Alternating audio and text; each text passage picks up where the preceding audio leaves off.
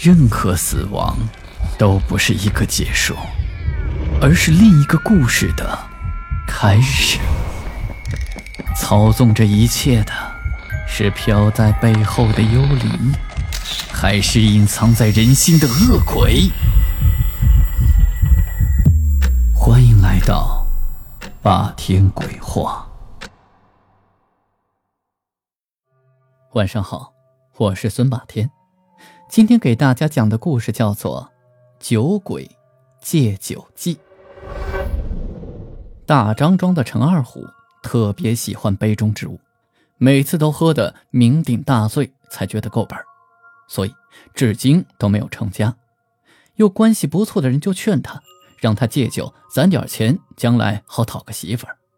可这陈二虎却说：“哎，我这辈子最喜欢酒，等以后啊。”俺就直接娶个酒缸做媳妇儿。这此言一出，慢慢的就没有人再跟他说媒了。爱喝酒，所以这酒场就特别多。话说这一天，二虎到朋友那里喝酒，喝着喝着，天可就晚了。二虎就拎着手里的半瓶子酒，晃晃悠悠的朝自己的村子方向走去。来到了岔路口时，他犹豫了一下。然后没做多思考，迈开腿直接奔小路下去了。一进小路，忽然感觉到一身透骨的寒气，二虎忍不住打了几个哈欠，擦了一下鼻子，继续往前走。这走着走着，二虎渐渐的觉得有点不太对劲。虽然这是一条小路，但是记忆当中这条小路应该是笔直向前，十分平坦的呀。这为啥今晚出奇的难走？一会儿上坡，一会儿又是下坡。这走了好一会儿，就发现前边有三个人点着灯在喝酒。这油灯的火苗散发出怪异的幽幽的绿光。那三个人见二虎走过来，就说：“呀，年轻人，看你走道拎个这酒瓶子，是不是也好这一口啊？”二虎走到跟前一看，好家伙，这三人喝酒都不是酒瓶子，而是酒坛子。这时见一个人新打开了一坛子酒，一股刺鼻的酒香扑鼻而来，闻着就觉得这绝对是一坛好酒。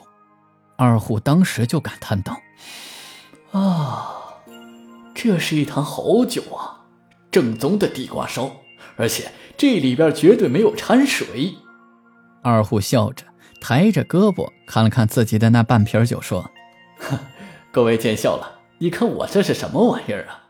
说完，当时就扔到了一边去，然后也没客气，抱起那酒坛子就咕咚咕咚了喝了一气儿，这才心满意足的擦了擦嘴。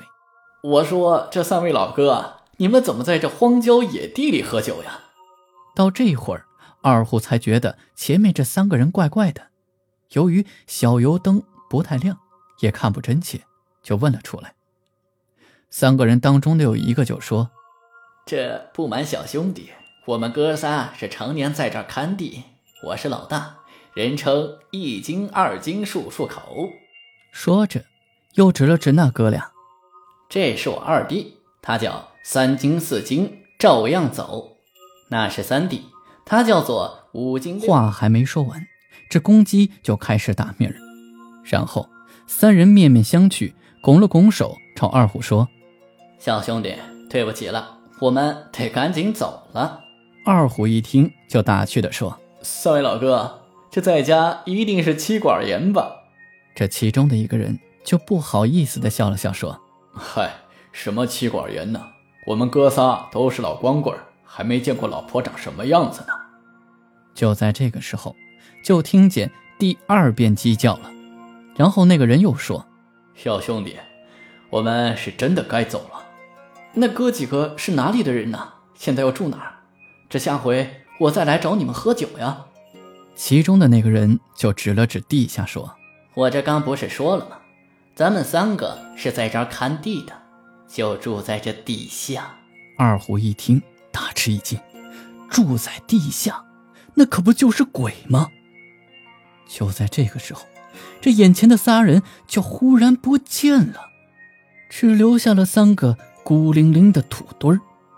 饶是这二虎胆子再大，这会儿也吓得冷汗直流，酒意全无，撒腿就跑。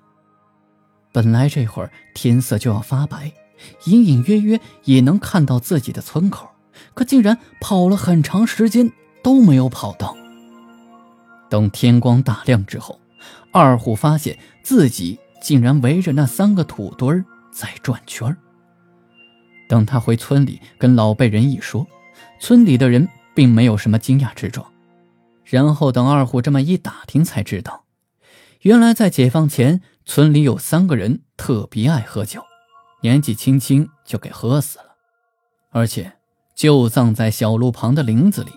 不过这三个人本质不坏。也没有害死过路人。